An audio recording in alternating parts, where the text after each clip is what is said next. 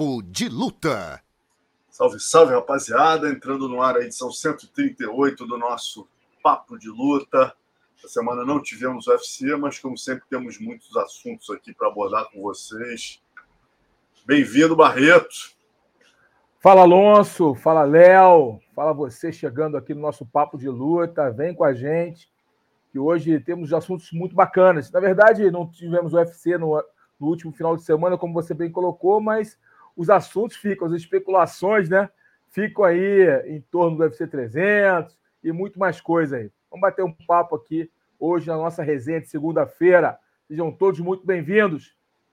São bem-vindos, galera. Hoje, especialmente, a gente está gravando o programa, mas estamos trazendo aqui todas as novidades aí para vocês. Como sempre, a gente começa agradecendo os nossos parceiros patrocinadores.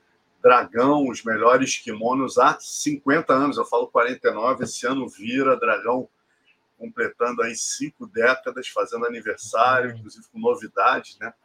Vai trazer uma nova logo em breve, uma nova linha feminina, e a gente vai atualizar vocês aqui com relação a isso. Boni, não basta ser bom, açaí tem que ser Boni. KTO, onde a diversão acontece. Se cadastre usando o cupom LUTAKTO e garanta 20% de bônus na primeira aposta. Lembrando que hoje a gente já volta a ter o Pitacos com o Carlão, temos o UFC é, no próximo final de semana. Né? Mas antes de entrar no, no UFC, a thumb dessa edição aí é uma luta que está povoando os sonhos aí, os debates dos fãs, né? Olha aí, 57 anos, essa onda aí do boxe contra MMA.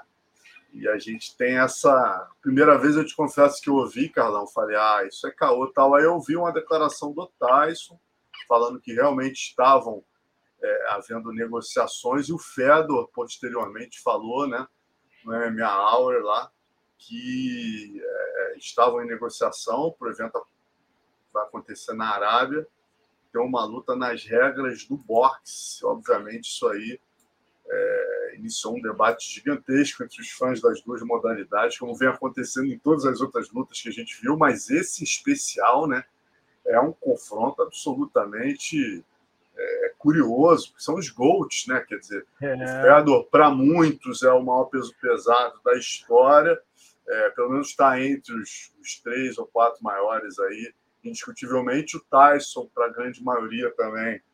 Né? Tem os fãs do Muhammad Ali e tal, de outros lutadores, mas o Tyson, para muitos, é o, é o GOAT, né, cara? E imagina essa luta, Carlão, dentro das regras do boxe. Já jogo os números para você aqui, só para a gente começar esse debate. Né? O Tyson vai estar, tá, se rolar a luta, se os, os árabes conseguirem fechar essa bolsa dessas duas lendas, a gente lembra que o Tyson é 10 anos mais velho que o, Fedor, né, que tem 57 anos, o Fedor tem 47. O Tyson tem 1,78m de altura e 1,80m de envergadura. O Fedor tem 1,83m e 1,93m de envergadura. O Tyson tem 50 vitórias no boxe, 44 por nocaute. O Fedor tem 40 vitórias no MMA, 16 por nocaute. O auge do Fedor foi entre 85 e 96 perdeu uma em 46 lutas e o auge do Fedor, eu falei o auge do Tyson, né? Foi entre 85 e 96. O auge do Fedor foi entre 2000 e 2010, perdeu uma luta nas 33 que fez, né? E aí, Carlão? Olha, é, são dois grandes ídolos, você bem, bem colocou, os números falam isso, né? Não preciso nem é, defender esses números, a história de ambos realmente falam por si só dois grandes ídolos do esporte. É, eu não acho o Mike Tyson o maior de todos os tempos. Eu sou daqueles que acham acho o Muhammad Ali e o Sugar Ray Robinson os maiores de todos os tempos.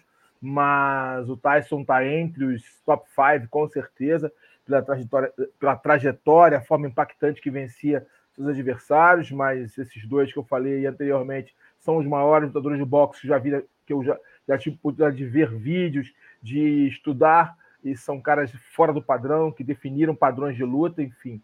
Então, nem vou entrar nesse assunto. É, tenho muito claro e definido sobre o posicionamento desses dois lutadores que eu falei, Sugar Ray Robinson e Muhammad Ali. Tyson está entre os cinco, com certeza. É um monstro, é uma máquina. É, fulminava, implodia seus adversários nos seus tempos áureos. Parece que está muito bem fisicamente, pelo menos é o que temos visto nos vídeos que ele posta ou que o Rafael Cordeiro posta dos treinamentos. Batendo manopla com muita velocidade, muito é, velocidade, velocidade de raciocínio é, é, esquivas impressionantes. Aliás, as esquivas do Tyson sempre foram um ponto forte do seu jogo. É explicado porque o 1,78m, né, meu irmão? Pegando aqueles é, gigantes. Gigantes. E o outro lado, o Emilianenko Fedor. Esse sim, para mim, maior peso pesado de todos os tempos. Eu também nunca escondi isso e falo também sem nenhum problema. É, temos grandes pesos pesados, como Fabrício Verdun, é, Rodrigo Minotauro, grandes nomes da história do esporte, chegaram e fizeram acontecer, mas para mim, Fedor é simplesmente o maior de todos os tempos, por tudo que ele significou, pelo tempo de domínio que ele teve, pela forma que ele vencia adversários de altíssimo calibre e pela postura dele como um verdadeiro imperador. Dito isso, é um confronto, eles, os dois longe da sua forma física, longe do tempos auros, né? principalmente nesse quesito, quem perdeu mais foi o Fedor. O Fedor já não tem mais a mesma velocidade, a mesma absorção de golpes. Por isso, num confronto de boxe, é, além de ser a praia do Mike Tyson, além do Mike Tyson entender a dinâmica do quadrilátero, é, o Mike Tyson tem um poder real de nocaute e perdeu pouca velocidade. Sendo assim, o Mike Tyson é o favorito nesse confronto. Se acontecer, independente dos resultados, será algo icônico. E, cara, se os árabes falaram que vão fazer ou estão desenhando isso, fique tranquilo que irá acontecer.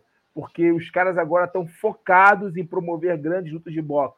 Isso já ficou evidente aí é, com Tyson Fury e Francis Ngannou, é, entre outras lutas de boxe também que foram desenhadas e foram realizadas ultimamente. Agora, e, então, se os caras falaram e os dois querem, dinheiro não será problema, isso temos certeza. Diante disso, veremos em breve, em 2024, Mike Tyson e Emelianenko Fedor, a não ser que algo aconteça no meio do caminho, no meio do caminho tem uma pedra. Caso contrário, teremos esse confronto. E nesse confronto, eu não posso fugir é, em ficar em cima do muro, não é meu perfil. Mike Tyson é o favorito. Primeiro que está lutando no seu terreno, eu volto a falar, sempre os lutadores de MMA vão lutar no terreno do boxe, eles vão lá lutar é, dentro do, do, do, do, território inimigo, se é que eu posso colocar dessa forma, enquanto eu nunca vi um lutador de boxe sair do seu território de conforto e ir para o território inimigo, que é o octógono, com as regras do MMA, ou pelo menos regras próximas que pudessem fazer com que a luta acontecesse. Eu nunca vi. Seria interessante ver um grande nome do boxe lutar. Aí falam, é, mas a promoção é diferente financeiramente, a distribuição financeira é diferente entre o boxe e o MMA. Ok, se faça algo diferente, não precisa ser dentro do UFC. Pode ser um evento à parte, um evento único, com distribuição financeira próxima ao boxe, enfim. Possibilidades mil acontecem no mundo dos negócios. É só querer fazer. A questão é que geralmente os caras do boxe não se colocam à prova, não querem sair da sua zona de conforto e acabam é, levando os jogadores de MMA para a sua zona de conforto, a sua zona de guerra. Isso é, não, me, não me deixa confortável. Eu não acho isso é, igualitário, ou seja, não acho isso justo. Por mais que o lutador de MMA lute boxe, é um boxe direcionado para o MMA. Por mais que o lutador de MMA lute Muay Thai, é um Muay Thai direcionado para o MMA por mais lutador de jiu-jitsu, é, é, o lutador de MMA treina jiu-jitsu, é diferente. O jiu-jitsu de MMA é adaptado, é um jiu-jitsu direcionado. Enfim, dito isso, eu falo, uma luta que eu gostaria de ver, por ser dois grandes ícones. Eu sou fã dos dois, gosto de ver, sempre gostei de vê-los lutar. Fedor em especial, por ser do MMA, mas é, eu quero ver, com certeza, como fã do esporte, como fã de luta, eu quero ver essa luta acontecer será interessante, mesmo sabendo que o Mike Tyson é, leva vantagem real nesse confronto. Maravilha, vamos aguardar as notícias, né, galera? Como o Carlão falou, quando dois querem, né, meu amigo? E tem alguém que banque. E alguém, tem alguém que, que banque. Meu irmão, os caras cara da Arábia Saudita estão com muito dinheiro. Os caras montaram uma academia, a gente mostrou para vocês é, aqui, é... né? Quando o Cigano teve lá montaram uma academia para o Mike Tyson lá. Dizer, Não, fica tranquilo. É, se, se o Fedor falou já no passado que queria, o Tyson falou que queria, e os árabes voltaram com esse assunto, é porque há interesse. Eu acho que seria super interessante como promotion, né? como promoção, como marketing, mas em termos esportivos, é lógico que o Mike Tyson está lutando no seu terreno, está lutando na sua zona de conforto. Maravilha, vamos seguindo, Carla. Vamos falar agora do LFA. A gente não teve o UFC, mas semana passada a gente teve o LFA 175 em Cajamar, né, onde o Bruno Lopes finalizou o Marcos Brigagão e manteve o título até 93 quilos. Né? É, a gente tem aí o Léo trouxe a foto dele, olha aí, ó, Ed Soares colocando o cinturão.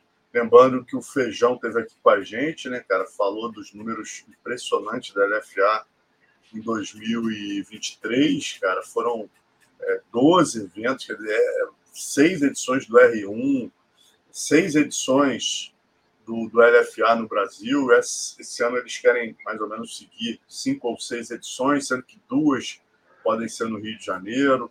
É, eu fiquei impressionado com a média que ele falou, né? A gente coloca é, 3,4 lutadores por mês na UFC. Então, tu imagina, 3 vezes 12, os caras colocam quase 40 lutadores por ano no UFC, o LFA, né? Então não é por acaso que eu estava vendo os resultados, todos falaram, Dana, tô aqui.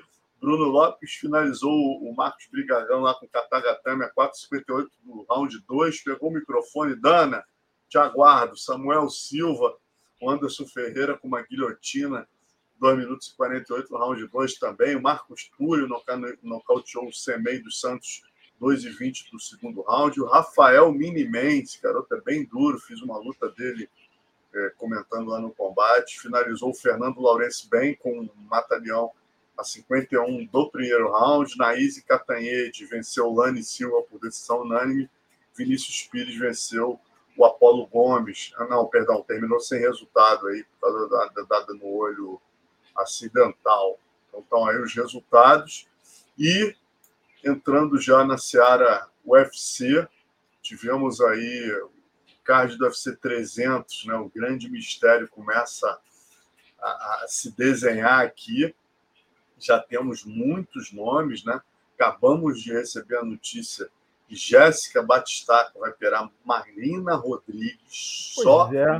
então o Eliseu. Fala, fala, Carol. Não, não, desculpa, desculpa, pensei alto. Pode terminar. É que são muitas lutas confirmadas de alto nível, né? China contra China, aqui é. valendo cinturão, Zhang contra Xiaonan, Gate contra Holloway. Lutão, Charles... essa lutão, é. vamos lá, vamos lá. Charles vamos... contra Tsarukia. Lutão. Giri contra Rakit. Lutão. Gator versus Sterling. Mais ou menos. Pode ser que seja lutão, pode ser uma luta boring. Vamos lá. Bo Nickel contra Brundage. Não.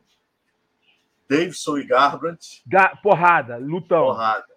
Porrada insana, né? É. e o Surf Lopes. Lutão. Green e Miller. Depende. Pode ser que seja uma luta. O Miller ganhe rápido ou pode ser uma luta legal. E Holly Holm e Kyla Harris, inclusive aí já nessa a gente já joga até a charge do Davi né, que ele fez uma charge semana passada que a gente vai usar aqui essa semana, charge, como sempre, genial, né? Que é a briga, a briga principal da balança, tá aí, ó, fight, começa a luta, né? Porque, pô, Essa a é Kyla, a gente lembra, né, Carlão? Cara, sempre bateu 70, bicampeão olímpica no 70. Pô, difícil para ela é, é, chegar em duas divisões abaixo, pegando uma ex-campeã de cara, com toda a pressão né, no UFC 300, no histórico UFC 300. E o quem estava com a gente semana passada, o Renato Moicano, parceiro dela de treino, Conexão, falou: cara, eu acho que o que vai definir se ela será a nova Ronda Rousey, a nova grande estrela do UFC, é o que ela vai perder de performance nessa descida de peso. Porque eu já treinei com ela, o Renato Moicano falou, eu nunca vi uma mulher tão forte. Será que ela vai se manter, Carlão, com a mesma força, descendo então, de 70 para 61? Então, essa é uma grande incógnita. Quando foi definida essa luta, que o Dana White ele anunciou o confronto, eu fiquei muito assustado. Como que a Kyla vai cortar tanto peso? Você vê como a Kyla é forte, né? Você vê como ela é forte, como ela vai cortar tanto peso para uma luta com a Holly Holm. Lembrando que a Holly Holm, é, se a Kyla não buscar uma finalização, a Holly Holm sabe lutar lutas longas. Ela sabe lutar três rounds tranquilamente, ela se movimenta muito, ela não é uma lutadora fácil de ser achada, né? É, obviamente já não é, ela já é uma veterana, né? Uma mulher que já tem aí um, muitos anos de vida de estrada na luta, boxer, kickboxer, e kickboxer e, e MMA fighter, ex-campeã, tal, mas já é uma mulher de 40 anos de idade, não é uma garota. Isso é bom em colocar. Mas mesmo assim, ela consegue performar. Ela é muito atlética, então ela se movimenta muito não vai ser um alvo fácil para Kyla se aproximar. E a minha pergunta é: uma luta que passa do primeiro round, passa do segundo round, como que a, a fisicamente a, a ex-campeã olímpica, a ex-bicampeã olímpica irá se comportar, entendeu? Numa luta tensa, numa luta pesada, numa luta de movimentação. É, enfim, é uma, é uma incógnita aí como ela vai performar atleticamente. A minha dúvida em relação a esse confronto é como que a Kyla vai se vai estar tá fisicamente. A mesma dúvida do companheiro dela de treinos, o Renato Moicano, creio eu, da maioria dos fãs, porque é muito corte de peso, muito corte de peso. E é uma e luta não... que é o seguinte, se ela começar a ter dificuldade para derrubar, né, a gente viu que a Holly fez com a Ronda, quer dizer, é uma menina que já está melhorando a defesa de queda e bate duro, né, Carlão? Se ela frustrar é. e começar a conectar golpes, pode complicar para aquela, né? Sim, com certeza, ainda mais. É obviamente que o problema é que a, a, a Holly Holm não, não, é uma nocauteadora é, com, com, as mãos, né, com os punhos. Ela bate muito, né? Ela toca, toca, toca, toca, né? Meio que boxe amador. Ela toca, toca, toca. O poder dela então, são os chutes, né? E talvez ela fique um pouco inibida de chutar para não ser derrubada. Então, né, tem esse porém porque a Kyla varia um pouco mais as quedas do que a Honda. A Honda era muito é, os tipos de queda que a, que a Kyla, que a Honda aplicava, sempre os mesmos tipos de queda, né? A, a Kyla já varia o tipo, o, o tipo de entrada de queda. Isso traz uma certa dificuldade, uma certa dúvida para o striker, no caso a Rom. Mas a Rom já vem trabalhando um jogo diferente há um tempo. Trabalhou muita grade, fazendo muita força de grade para aguentar a pressão de grade e tem feito com êxito né, tirando a Maíra, a Maíra Bueno, onde ela estava até conseguindo fazer esse jogo com a Maíra, mas ela errou no, no, posicionamento de cabeça e a Maíra, com, com, aquele estrangulamento que já é peculiar dela, conseguiu surpreender a Holly Holm a venceu. O que, que eu quero dizer com isso? Que é uma luta estratégica, sem dúvida. Pode ser um lutão, tá? Pode ser uma luta bem interessante, com muita movimentação, perguntas e respostas, mas pode ser uma luta morna, onde a Kyla perca força, consequentemente o ritmo caia e ela queira ficar derrubando e controlando a Rom. E a Rom tentando levantar, enfim. E a luta tecnicamente não fique bonita, não fique plástica, não fique eficiente. É uma dúvida, uma incógnita que só iremos saber no dia 13 de abril. Exatamente. Vamos aguardar, galera. Finalmente esse UFC 300 está ficando bonito, hein? Ainda está faltando a luta principal que o Dana tanto fala. É. Né? Tem até bolão aí. Quem será essa tal luta principal? pois é, é, é eu, eu tenho, forte, tenho fontes dizendo que é Leon Edwards contra Belal Muhammad, mas eu não, eu não, eu não eu, por mais que os dois mereçam essa luta, o campeão contra o desafiante por direito, não é uma luta para encher os olhos, né? É uma luta principal em qualquer evento, óbvio, né? Para o cinturão, não preciso falar mais sobre isso. Porém, não é uma luta para dizer, meu Deus do céu, Belal Arrebentar no per é. né? É, agora, eu vi um rumor, eu vi um rumor, eu vi um rumor que o Conor McGregor convidou o, o, o Chandler para dançar no UFC 300. E o Chandler aceitou. Eu não sei se isso é verdade, eu vi, eu vi isso de passagem, eu não me aprofundei na informação, mas eu vi um papo que eles trocaram alguns twitters, alguns ex dizendo ali, vamos para o 300, vamos lutar o 300 tal. E Conor McGregor é uma incógnita, né? Ele é uma incógnita, você nunca sabe o que pode sair dali. Pode ser verdade, pode ser mentira. Então, se o Conor McGregor lutar no 300, né, fizer uma luta aí com o Chandler, é, obviamente vai enriquecer muito, porque é onde, onde o, o, o Conor luta, sempre os holofotes estão ligados. Exatamente. Pô, vamos guardar. É, e a gente também teve, falando no UFC 300, vamos falar um pouquinho de UFC 301, que é outro que está um mistério, né? A galera também, já ouvi boatos que o, que o Poitin estaria, né? Estaria é, vindo. Tá rolando um boato forte também. É, Poitin e Poitin a dúvida é se era o Ankalaev, né? Mas o boato que eu, eu acho que é o Jamal Rio. É, o Jamal Rio, cara. Pelo tempo, pelo tempo vai dar, dar tempo suficiente para ele se recondicionar. Que, quem, quem, quem esteve aqui comigo semana passada, retrasada, que foi, acho que foi o Parrumpa, que falou que encontrou com o Jamal Rio, falou: pô, não é possível, cara, que ele tá com a barriguinha proeminente. Foi alguém que encontrou com ele ali nos bastidores do evento. Mas, pô, maio, né, cara? Maio dá para, porra, dá para o cara entrar em forma tranquilo, né? Bom, a última vez eu, eu não vi pessoalmente, eu vi né, nos bastidores. A prim... eu, eu, quando eu o vi, uma... ele estava bem inchado. Teve aquele caso que ele bateu no tio, primo. Eu não lembro realmente quem foi o parente que teve o atrito com ele. Ele estava bem inchado, parecia um peso pesado. E depois eu, eu, eu, vimos ele no último UFC, na, sentado ali. Né? E já estava com o rosto bem mais fino. Estava bem mais fino o rosto. É, obviamente eu não vi se ele tinha barriguinha ou não, mas ele estava bem mais fino, visivelmente mais leve. Né? Então, a gente não sabe. Mas eu, eu acho que se o Poitin lutar no Rio de Janeiro, ou no UFC 301, é, o Jamal Rio é a medida certa. A não ser que a lesão dele a recuperação não seja suficiente, um tempo suficiente para isso acontecer. Aí Nilo traz uma Calaev. Mas o Pantoja, né? A gente lembra que o Flamengo está fazendo a pré-temporada lá em Orlando. E o Pantoja, pô, flamenguista doente, aproveitou a oportunidade para levar os filhos para conhecerem né, o time lá, a torcida e tal. E aí a Flá TV já aproveitou o Pantoja lá com o cinturão do UFC colocou Pantoja e Gabigol juntos ali, né? E o Pantoja falando para o Gabigol, mas sem saber que estava sendo filmado ali, né, cara, com áudio sendo captado. Ô, falou, garotinho. porra, vou defender esse cinturão lá no Rio, dia 4 de maio. E aí, foi na minha, viu? Parabéns aí, viu? Aí, Parabéns. Caraca, muito fera. Obrigado. Obrigado, parabéns, viu? Convidado também, vou estar defendendo o cinturão no Rio. Sério? Dia 4 de maio.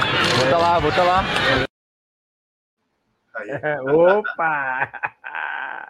Aí, ah, temos um card ficando bonito. E, porra, é. Pantoja, Agora, a pergunta, a pergunta, a, Alonso... Quem será, né, cara? Quem será, bro? Porque, cara, olha, a gente tem aí três opções reais. Quatro, né?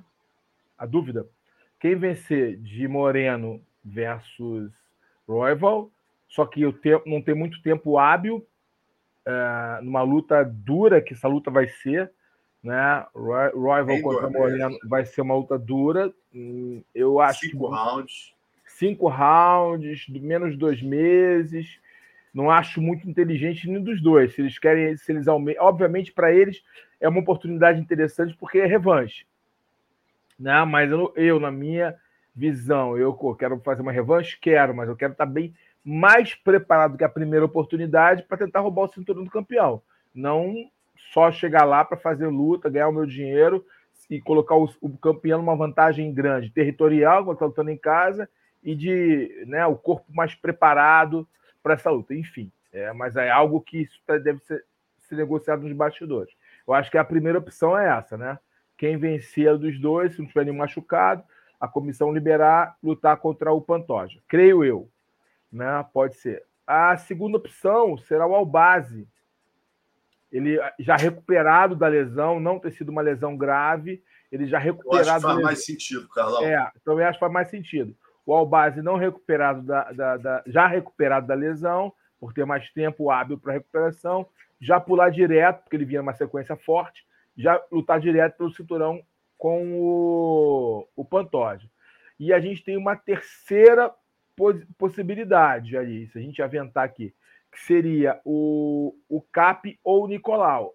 mais forte o Cap pela sequência de vitórias que ele vem emplacando, visto que o Nicolau perdeu sua última luta. É, não houve o confronto entre eles, porque o Cap não bateu o peso, né? Aí o Nicolau não aceitou, enfim. Então, mas se você premiar o Cap, ele, ele falhando na balança com uma, uma, uma disputa de cinturão, eu não acho justo, entendeu? Por isso eu coloquei lá como a última opção. Mas as duas opções é, são, né? O vencedor entre Moreno e Royval, né? E o Albazi, é, já recuperado da lesão, lutar diretamente pelo cinturão. Essa segunda opção, o Albazi, para mim é a mais provável. Então, para você, o mais provável até agora do UFC Rio é Poatan com o Jamal Rio e Albazi contra a Pantoja. É, eu acho mais provável, assim, as duas super lutas, disputa de cinturão para valer o, o número, o UFC numerado no Brasil. Eu acho que são os dois, são dois ídolos nacionais. O Poitin está num hype impressionante. Ele está no Brasil, é casa cheia, com certeza. O Pantoja está conquistando seu lugar ao sol, né? Foi campeão e agora está começando uma trilha de defesa de cinturão e também de popularização, né? Ficar um cara mais popular. E lutar no Brasil, defender o cinturão no Brasil, vencer no Brasil, para ele seria muito bom para ficar um cara mais popular por aqui. Então, tem os ingredientes ali, tem ali as cartas para fazer um, ali um, um, jogo interessante. Creio eu que seria, se for, se ficar concretizado, oficializado, que o UFC 301 será no Brasil, é, essas duas disputas de cinturão, para mim, são, são as minhas apostas. Estou contigo no rabo, meu irmão. Então vamos seguindo, falar de uns, uns bastidores interessantes aí que a gente pegou nas mídias sociais, né? um encontro muito legal, cara. Quem é fã do Pride, conhece a história do Pride, sabe que o Pride começa da seguinte maneira, né? O Rickson vence é, duas edições do Japan Open, vence seis oponentes, e aí o japonês Pride, é orgulho, né? Eles resolvem fazer um evento para colocar o grande ídolo deles, né? Que era o, o Nobuhiko Takada, que vinha da, da né, do Pro Wrestling e tal, mas era o ídolo deles contra o Rickson, que era um brasileiro que trouxe o jiu-jitsu ensinado pelo Conde Com, pela família Grace. Então, eles, Pride era por isso, era o orgulho né, de, de ver o seu ídolo vencendo o brasileiro que trazia o jiu-jitsu. Não aconteceu, né? Pride 1, o Rickson vence, aí eu fui no Pride 4, o Rickson venceu de novo, tacada, mas muito bacana, a gente sabe o momento difícil que o Rickson está passando de saúde, né? O Parkinson agora é, quase 30 anos depois aí, o Takada indo na casa do Rickson em Los Angeles. Olha que legal, cara, visitar o Rickson. O Takada que está um fissurado em jiu-jitsu, né? Eu recebi aqui o, o, o, Satoshi. O Satoshi falou que, pô, cara, não perde uma aula, tá um fissurado em jiu-jitsu. Né, os dois já coroas, muito bacana, né, Carlão? É, muito legal, cara, muito legal, muito bom isso né? velhos rivais, agora são admiradores, dois grandes atletas, dois grandes ídolos, né? cada um na sua geração, da sua nação. Muito legal, muito legal essa, essa, esse encontro, né? Muito maneiro. E legal, o Takada agora é todo de jiu-jitsu. É, é, rapaz, tá, pô, diz que não é. perde uma aula. E faz aula particular, faz aula em grupo, diz que tá amarradão. Que bacana. E outra notícia legal que eu estava acompanhando, a gente trouxe aqui semana retrasada, né? Valide, Carcinho pegando a, a, Coral e Marcelo Alonso, meu xará. E, o, e ontem, eu vendo ali o, o Instagram do Sonequinha, do Gordo, do Renzo, do Jorge Pereira. Pô, mó barato, olha aí, ó. Olha aí, Renzão botando a coral no Roberto Gordo Correia, meu amigo. Esse aí é, o, é um dos grandes criadores da meia guarda, né, Carlão? Isso aí é. Sim, sim, grande esporte, gordo. Também craque. Olha aí, o Sonequia também, outro craque. Dois caras realmente que têm um nome marcado na história do jiu-jitsu contemporâneo. Dois grandes atletas, professores, grandes figuras. Muito bacana esse momento, né? Recebendo a coral. Parabéns aí pro Gordo, parabéns, Sonequinha. Dois grandes nomes do nosso esporte. Muito bacana. Olha aí, ó. Olha que boa, legal, boa, foto bacana. Foto Companheiro já companheiros da, da, da Barra Grace, antiga Barra Grace, agora Grace Barra. Grace Bar, é isso. Parabéns aos dois aí. E vamos para o Pitacos do Carlão, oferecimento KTO, onde a diversão acontece. Cadastre no site usando o cupom LUTA KTO e ganhe 20% de bônus na primeira aposta. A gente tem UFC próximo sábado, né? Voltando aí a sua agenda, o seu calendário. A participação aí do Renan, Renato Carneiro, da Viviane Araújo, da Natália Silva e da Luana Carolina. Então a gente botou aqui todos os brasileiros no Pitacos, além da luta principal, né? Vamos começar pela Luana Carolina, Carlão. Vamos, é, lógico. Pegando a Júlia Stoliarenko, né? É, a brasileira aí é, em sua oitava luta no UFC, enfrenta a lutadora da Lituânia. A brasileira está vindo de vitória sobre Ivana Petrovic. E a Júlia tem 10 finalizações e 11 vitórias. Das seis lutas no UFC, só duas, é, só duas vitórias. Está vindo aí de finalização por Armlock sobre Molly McCain, é. é. que é a favorita aí. Vamos lá. Favorita, pequeno favoritismo. Da é Júlia. Lutadora da, da Lituânia. É, eu também eu, eu, eu, acho esse favoritismo realmente é, bem plausível, né? Diante do estilo de ambas. Eu acho que a Júlia tem essa vantagem do grappling muito forte. É, eu também concordo com esse favoritismo. Maravilha. Então, Júlia Stolharenko, favorita, e a segunda é o confronto entre brasileiras, que era o teu pitaco aqui. A gente tem a Viviane Araújo, sétima, brasiliense, contra a Natália Silva Mineira, nona do ranking, né? A, a Mineira está invicta com quatro vitórias no UFC. Ela é ex-campeã do Jungle, né? Pega a Viviane Araújo, que derrotou a Jennifer Maia em sua última luta. Anteriormente ela vinha de duas derrotas, mas todas na decisão, né? A Viviane também entrega lutas sempre muito duras. Elas são até parecidas fisicamente, né, Carlão? Assim, em termos de compleição física, são duas meninas muito fortes, explosivas apesar de terem características diferentes como lutadoras, né? É verdade, é verdade. Vai ser uma boa luta essa. A Vivi Araújo fez uma ótima luta, muito estratégica contra a Jennifer no seu último confronto, uma ótima luta. Ela vinha de duas derrotas, aí interrompeu esse período de derrotas com essa ótima vitória. Já a Natália vem numa sequência muito grande de vitórias, né? Vem movida, vem motivada apresentando um ótimo nível de MMA, e eu vejo a Natália como favorita nesse confronto também. Pô, maravilha. Então vamos seguir aqui para. Temos a favorita a Júlia, Natália, e agora nós vamos para o Renato Carneiro, moicano. Esteve aqui com a gente no Conexão sábado passado. Quem não assistiu, entra lá no PVT que está lá. Renato Carneiro, 13 terceiro uh, do ranking dos leves. Drew Dober, 15 quinto né? Depois de finalizar o Brad Riddle em 2022, o Moicano ficou afastado, teve uma contusão no joelho. Chegaram a marcar uma luta contra o Tsarukian, que é parceiro dele de treino na ATT. Eu falei muito disso com ele, né? Que ele poderia falar para o Charles que ele tem o Tsarukian como parceiro de treinos lá. E ele volta aí, se recuperou, está voltando ao octógono no sábado, enfrentando o Dober que nocauteou o Rick Glenn na última luta, Carlão. Quem é que é o favorito aí, Léo? Joga é. Opa, Moicano favorito. Hein? Moicano. Bom, o que, me, o que me deixa um pouco temeroso nessa luta é o ritmo. O Moicano luta desde 2022, se eu não me engano. Depois me, me, é isso mesmo. Teve, teve a lesão no joelho, cirurgia, e esse time, esse tempo parado, é o que me deixa temeroso em relação a cravar o Moicano como favorito. O Dober lutou no ano passado, né? Nocauteou e tal. Tá mais no ritmo, tá mais ativo. E isso é um ponto importante para a gente colocar nessa, nessa balança, né? É uma luta difícil, cara. É uma luta equilibrada, meu, ao meu ver. Bem laica, assim. O Dober, para mim, o Moicano é um cara até mais completo do que o Dober. Porém, o Dober tá no ritmo, né? É um cara visceral, busca a luta o tempo todo. O Moicano também é uma luta equilibrada, laica, uma luta perigosa por, pelo ritmo, pela falta de ritmo, melhor colocando, do Moicano. Isso pode pesar, ainda mais um cara é, é, impositivo como o Dober é no início. Então, uma luta perigosa.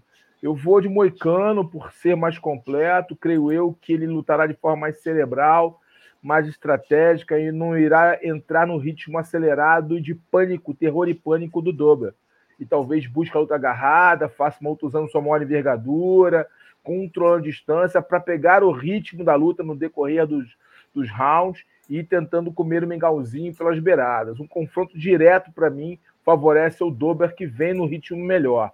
Então, uma luta realmente extremamente equilibrada. O Moicano tem 10 centímetros a mais de envergadura, se eu não me engano. Isso é um ponto que ele tem que usar a seu favor, usar a envergadura, acalmar o ímpeto do Dober, não deixar o Dober empurrar ele para a grade e, se possível, no tempo certo, usar o jiu-jitsu, porque ele já tem aí mais de, acho que são 10 ou 12 finalizações, se eu não me engano, 10 ou 12 finalizações no seu cartel. Então, usar esse jiu-jitsu dele diferenciado para desequilibrar a balança a seu favor. Luta equilibradíssima, hein? Mas eu vou aí com os ódios da KTO Moicano.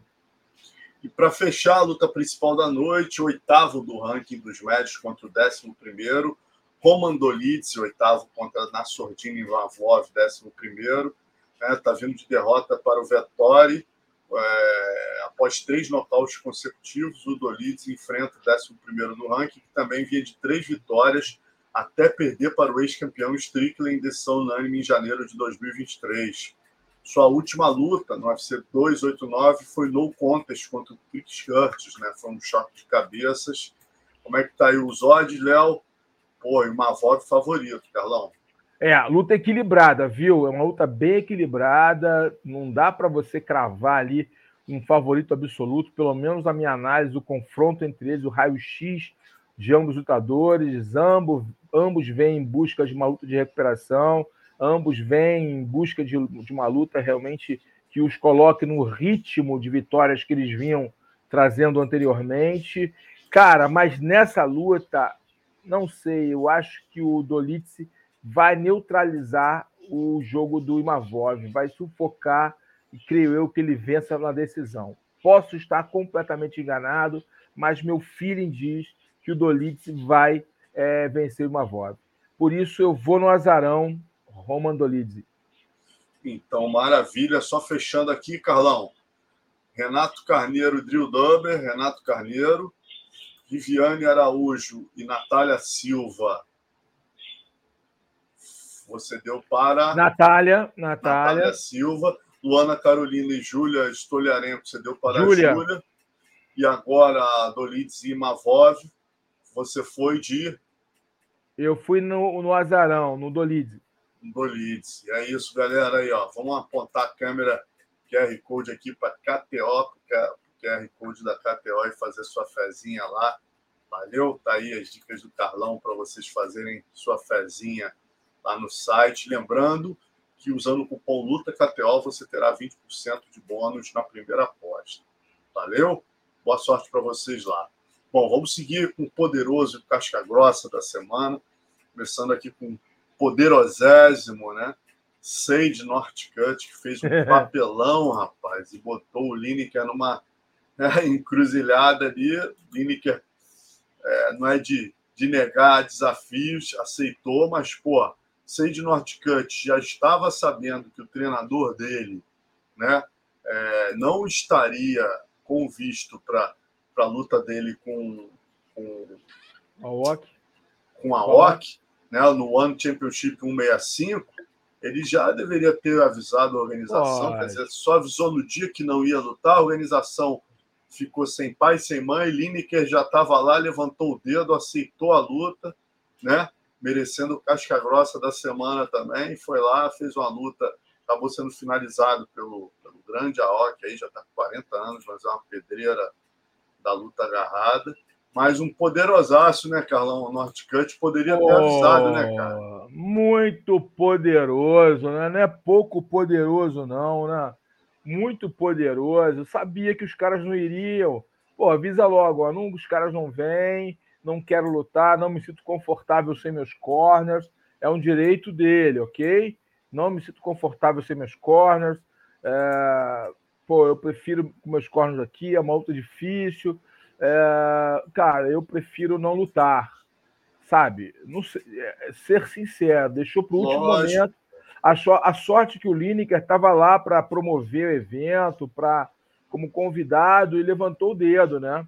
Foi casca grossa mesmo de levantar o dedo e falar: Ó, oh, eu quero, eu pego essa pedreira.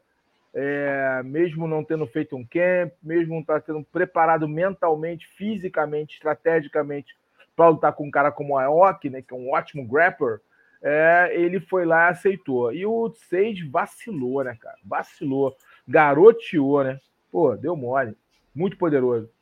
Muito poderoso. O Lineker ganha primeiro prêmio de casca grossa da semana, mas o principal hoje, Carlão, vai para Maria ah, Fernanda.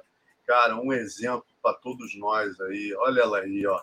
Casca grossa da pesadíssima. Me foi apresentada pelo nosso parceiro Fulvio da Dragão. Já tinha ouvido falar nela, mas não, não a conhecia ainda, né? Passei a segui-la no Instagram. Se você não segue ainda, siga. Maria Fernanda é, Inclusiva é o nome dela é, no, no, Instagram. É um exemplo de inspiração. Carlão, ela nasceu com seis meses, né? Os médicos deram três dias de vida. Ela simplesmente teve problemas neurológicos, cadeirante, uma série de, de, de problemas que ela teve, mas nunca esmoreceu né? Quer dizer, hoje, com 40 anos, tem uma faculdade, é pedagoga, especialista em incluir PCD. E o mais legal disso tudo, né, cara, que é o grande exemplo dela, ela está treinando jiu-jitsu, né? E aí o mestre Gustavo Villanova, que também é da, da, da linhagem Carson Graciana, como você, deu aí um grauzinho na faixa para ela. Não sei se o Léo tem o vídeo aí ou só a foto. Apareceu, apareceu o vídeo aí, apareceu. Apareceu? Pô, cara, muito legal. legal. Fiquei, pô, parabéns, parabéns, Parabéns, Maria Fernanda, casca grossa da semana aí. Olha, eu, de pé. eu não quero criar polêmicas, mas eu não conheço uma outra arte marcial tão inclusiva como o jiu-jitsu. É só isso que eu queria falar. Só isso, falou tudo, cara. Falou tudo. Olha aí o livro dela. Obrigado, Léo. Ela lançou esse livro, vou te contar. Maria Fernanda Zavanella Cruz. Pô, depois, Maria, vou pegar com você certinho onde a galera pode comprar, para a galera te prestigiar aí, te seguir. Todos nós já vamos te seguir.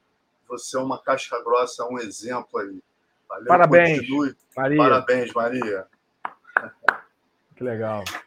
Vamos lá, então. Oh, falando do Dragão, vamos para o momento Dragão da semana, Carlão. Que Isso aí, momento gente, Dragão. Europeu.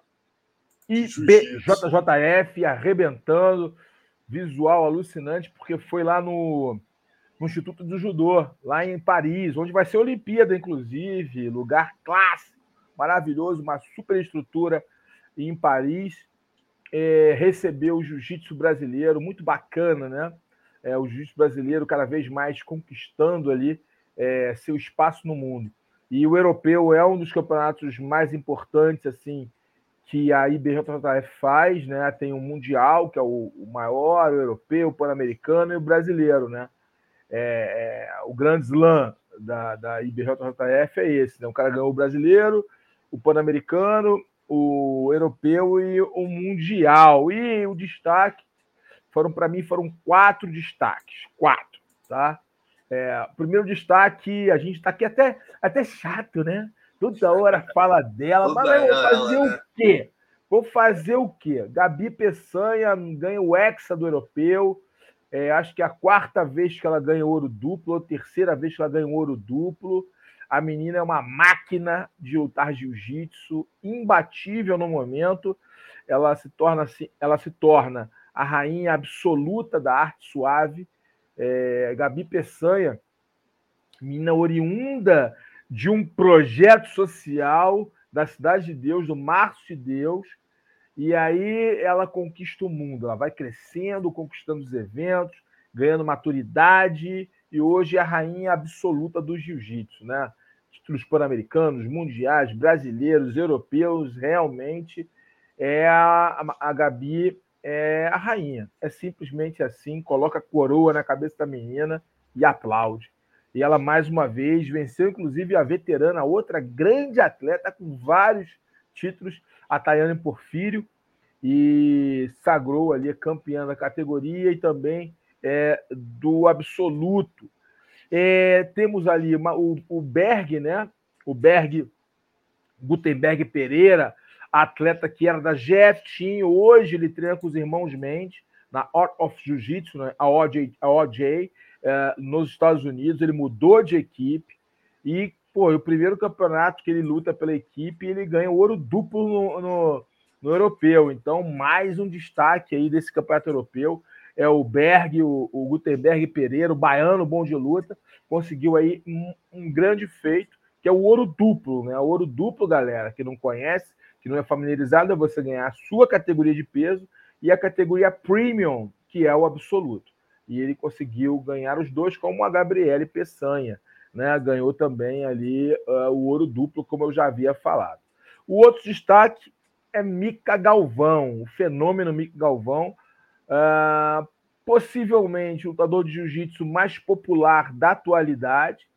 Uh, o Mika é um fenômeno nas redes sociais é, e no tatame também ele corresponde é, de uma forma brilhante no tatame, finalizou todas as suas lutas, pegou o, Mura, o, o Murazaki, que é um, um craque da Atos, o André Murazaki, e finalizou, é, finalizou todas as lutas, né? Eu já falei isso aqui e impressionante. Ganhou ouro no, no, no, europeu, o Mick Galvão.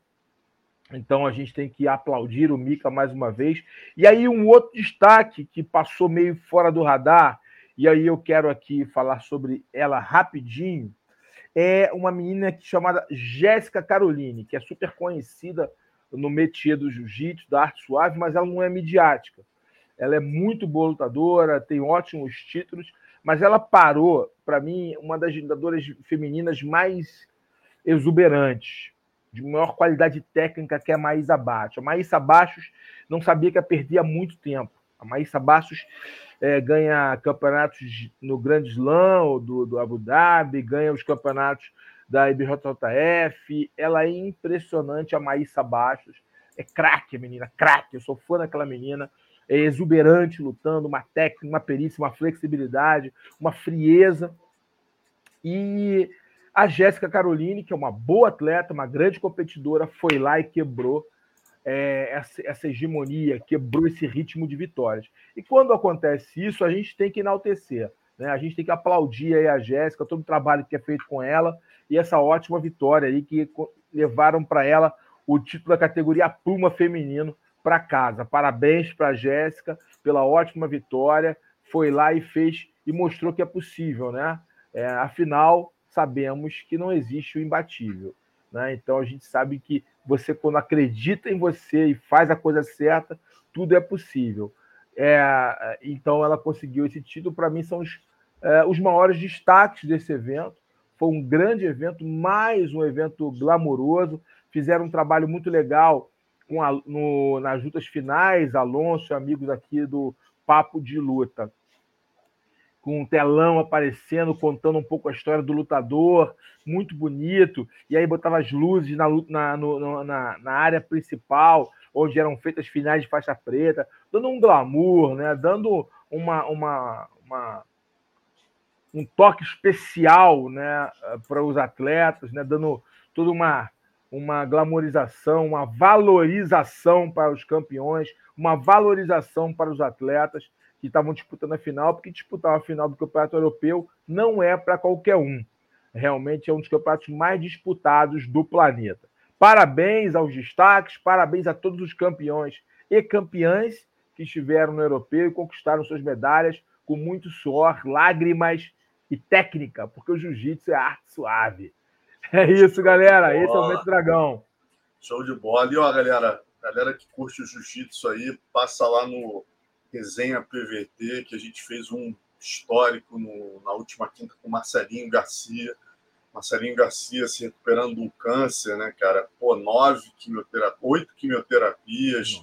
É uma história realmente impressionante. Aí revimos a história dele inteira, cara, desde a faixa amarela com o Irã brasileiro, passando pelo Paulão, né, que é aluno do Castelo, indo para o Fábio, depois cada luta, ele foi destrinchando cada luta comigo, cara. Pô, que live histórica. Depois falou também da experiência, que ele tinha uma frustração de não ter lutado MMA, né? Quando ele foi para a TT, eu tive lá, peguei ele treinando com os caras. Em suma, que live maneira, galera. Assistam, que esse cara é um gênio do nosso esporte e é um exemplo de postura, uma parada legal, Carlão, que ele fala na live, a gente vai fazer um corte essa semana aí, o Léo, que, pô, mais uma vez, né, a gente falando muito do Gordon Ryan, né, e ele falando, cara, eu sou...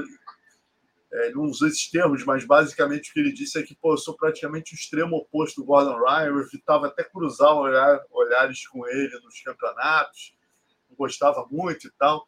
E aí, Alonso, pô, no momento mais difícil da minha vida, que eu estava mais sensibilizado, que eu vi que, pô, meu irmão, o cara, além de, de um, ser uma referência, né, pelo que ele tem feito pelo jiu-jitsu, o cara também é um ser humano fora da curva. O cara, pô, meu irmão, me ligou várias vezes, tentou me ajudar, veio me pedir para fazer um evento que a verba seria revertida para o meu tratamento. Então, assim, de onde a gente menos espera, vem atitudes incríveis e achei maneiro esse, esse relato dele. Pô, maravilhoso, muito é, bacana. Cara, você vê que o cara de verdade é, não é o personagem, né, cara? É, não, e o Marcelinho realmente, é, além de um ótimo ser humano, né, como todo, eu não o conheço pessoalmente, mas temos muitos amigos em comum e todos falam a mesma coisa de como ele é um ótimo ser humano, que é o mais importante, né? Eu acompanho nas redes sociais, um ótimo pai de família, que Deus abençoe a vida do Marcelinho, da sua família. E agora, no jiu-jitsu, no jiu-jitsu, sem kimono, ele, para mim, foi um dos maiores lutadores de todos os tempos. Está entre os top 3, tá bom? Se a galera quiser ali discutir é, ele é um fenômeno. Lutou com caras grandes, caras pequenos, habilidade, a técnica, os recursos técnicos dele, as, as respostas que ele, ele buscava em cima das perguntas feitas, sempre buscando uma, uma, uns atalhos, umas possibilidades de alavanca. Um lutador fenomenal. Você que luta jiu-jitsu, que curte jiu-jitsu, veja o Marcelinho lutar, estuda, porque o cara é diferenciado, tem um jiu-jitsu acima da média, top world, como eu gosto de falar. O cara é diferente, diferenciado, os maiores lutadores que eu já vi lutar. É, gerações, uma geração diferente da minha, obviamente, eu sou mais velho do que ele, mas sempre o admirei a, a sua trajetória, os seus feitos, as suas lutas, independente dos resultados, as suas lutas, são aulas de jiu-jitsu. Então, as melhoras aí pro, pro Marcelinho, que Deus abençoe ele, que ele continue sendo esse guerreiro que vai superar esse momento, com certeza. Todos temos aí uma grande fé que ele vai superar esse momento. Em relação ao Gordon Ryan, muito bacana, muito bacana essa postura dele, né? mostrando que por trás daquela, daquele marketing tem um verdadeiro homem. Exatamente, Carlão. E o Marcelinho, no final, a gente já terminando, ele falou: Nossa, deixa eu só falar mais um negócio, ó. Eu vou voltando a treinar, quero fazer super lutas esse ano e na sequência eu penso até entrar em campeonatos. Olha isso, 42 oh, anos, imagina. sangue no olho ainda. É vamos, muito legal. Vamos torcer para o homem. E a gente termina, como sempre, com das antigas, né? A gente já falou aqui do UFC 15, mas essa semana eu escrevi para o Sherdog essa história, né? Os protagonistas foram esses dois aqui que vocês Estão vendo na foto. E, rapaz, UFC 15, olha lá. Carlão Barreto e Vitor Belfort. Carlão, que eu, eu, eu, eu amo essa foto aqui, cara. Eu amo essa foto. Essa aqui, ó. Calma aí. Cara, o que você imagina? Né? O UFC 15, 26 anos atrás, exatamente. A gente está falando de um evento que hoje vale 12,2 bilhões de dólares, né? 12,2 bilhões de dólares. Galera, quando o Carlão e Vitor lutaram, essa edição do UFC 15. Olha isso, galera. Isso é uma lona de circo em, em, em, no, no, Mississippi. Quer dizer, não tinha, não tinha lugar aqui para 500 pessoas, galera. No estacionamento. Pessoas. Estacionamento em Bilox, no, no, no, no, Missouri, no Mississippi. Então, só para vocês terem uma noção. Quando quando bota, liga a luz, fica parecendo que é mais um, é um UFC normal, ó lá, o público e tal, disfarça, mas é, a realidade ó, é essa aqui, ó, tá? Assento de alumínio, olha a bagunça aqui, ó, a equipe brasileira fez para torcer lá para o Carlão e para o Vitor. Vitor Marinara, Vali, toda o Carson Team, né, na, invadiu Bilox para torcer por esses dois. Nessa noite é, existiu Aqui tem uma outra foto nesse. É, a galera sentada aqui. Una, Rogerão, você, o Valide aqui no meio. O, o, ó, o Kurt Luffer aqui, ó, que era o preparador físico que fez o Vitor Belfort lutar com 110 quilos nessa luta. Mas, galera, a situação era a seguinte: Carlão o Vitor, campeão do UFC 12, Randy Couture, campeão do UFC 13. Né? Super luta entre os dois, é uma das lutas mais aguardadas. E na mesma noite a gente tinha a luta que todo mundo queria ver. Carlão tinha acabado de ganhar do Kevin Handelman. Né? A gente lembra que o wrestling estava no momento onde o Fábio Gurgel e o Murilo fizeram aquelas lutas heróicas com Tom Erickson e começava a se discutir, pô, o wrestling está dominando. Aí o Carlão foi lá e finalizou o Handelman em igualdade de balança. E aí todo mundo queria ver o Carlão com o grande bicho-papão da época, tinha acabado de vencer o Gurgel e tinha sido campeão do torneio do UFC 13, do UFC 14, que era o, o, o Marqueta aí. Né? E aí, torneio, Carlão na primeira luta com o Dave Benetot, né? essa luta, e botaram o Marquet com o, o, cara que ia lutar com ele se machucou, botaram ele com, com um gordinho lá, que era um peso médio, barrigudo. Se o Carlão passasse pelo Benetton, o mundo ia ter visto a luta, né, que era mais esperada da época, que era o Carlão com o Marquet. Carlão começou dando essa, esse atraso aqui no Benetton, né, Carlão? Falei, pô, agora já era, vai chegar inteirinho para a final. Mas o Benetton fez lá bem o antijogo, conseguiu é, essa foto eu gosto muito também. É o Carson torcendo por você, cara. Hoje o UFC tudo organizadinho. A galera ali sentada, o treinador não pode subir. Olha o nível da bagunça que era. Igual o evento brasileiro lá. O que Carson irado, hein? falando dentro do teu ouvido. Pô, que, foto, foto, que foto irada, hein, cara? Que, eu não tenho essa já. foto, não. Que foto irada. Rapaz, o que aconteceu essa luta? Eu não perdi essa luta, tá? Tecnicamente falando, em termos de julgamento, eu não perdi essa luta. Essa luta foi a oportunidade. Eu dei a oportunidade que o juiz precisava para me prejudicar. Mas falo isso sem medo, sem tipo de vitimismo. O Cássio falou a mesma coisa para mim. Eu, eu não penso, não. Qualquer um que veja essa luta sabe que eu não penso essa luta. É, o tempo de domínio do Benator foi uns dois minutos. O resto foi o domínio meu, até derrubar, enfim. O meu erro foi ter subestimado ele. É, eu estava muito cansado, perdi muito, é, eu perdi muito. Aí tem alguns problemas de bastidores que não convém falar aqui. Quem viveu a época sabe o que aconteceu. E o Benetor ele veio para essa luta só para me cansar, ele não veio para me vencer. Já dito isso, tá? Ele veio para me cansar para que o Kerr tivesse maior facilidade, tanto que os lutadores, que os oponentes do Kerr eram caras muito tecnicamente de muito baixo nível, muito mais leves que ele. No final ele fez com um garoto que era um alternate é, é isso aí. De, é, não, mas a primeira luta é vergonhosa. É um, é um, não, é um cara com 1,75m, barrigudo, que tem fuzileiro naval. É, é. Um fuzileiro naval. Eu lembro bem, foi uma vergonha. Enfim, não vou ficar falando sobre isso. É, o, a, a, ideia era que o Kerr realmente chegasse bem na final. Eles não contavam que eu fosse que, que eu desse brechas para que o Benetton me vencesse. A verdade é essa. E eu dei brechas para ele vir vencer, fiz uma estratégia errada, gastei muita energia na grade, muita energia na grade, e, eu havia sido é, é informado para não ficar tentando tirar o, adversário da grade, né? Porque isso ia me desgastar muito, mais um cara pesado. E eu fiquei fazendo isso, e quando eu coloquei para baixo, eu fui, eu fui arrogante. Ao, ao invés de usar o jiu-jitsu para terminar a luta, que eu tive essa oportunidade, eu quis machucar o Benetor, porque ele ficou fazendo carinhas e, carinhas e bocas. Eu emocionalmente entrei na luta, emocionalmente eu fui traído por minhas emoções, né? Por meu ego, eu fui traído e acabei dando as brechas necessárias para que os juízes dessem a luta para o Benetor. Mas se você for ver uma luta de forma analítica, eu não perdi essa luta. Mas águas passadas não removem moinho, né? Entendeu? Não, não movem moinho, melhor colocando águas passadas não movem moinho. Então a gente tem que pensar é, no que deixou de acontecer. E o Kerr, e tanto que o Benetton é, nem voltou para lutar, tá? Ele nem voltou para lutar e falou em, e saiu do hotel, tá? E vou te falar, ele saiu do hotel. Ele, ele não, ele não lutou contra o, o que era o direito dele lutar, visto que ele havia me vencido. Entrou um alternate, que era um peso, um peso muito leve, que era, era filho de um boxer até conhecido lá nos Estados Unidos. Esse menino entrou para lutar. Pô, coitado, não tive nem chance contra uma máquina como era o, o Marker, não tive nem chance. Uh, o Marquez, acho que as lutas dele demoraram três minutos, as duas somadas. E o Benetor, depois eu fui procurar o Benetor no hotel, porque fiquei tão revoltado porque ele não, não abraçou a oportunidade Então, Marquez ele nem estava no hotel. Aí todo mundo fala: não, ele veio aqui só para descansar. E como ele conseguiu vencer, ele vai viver disso.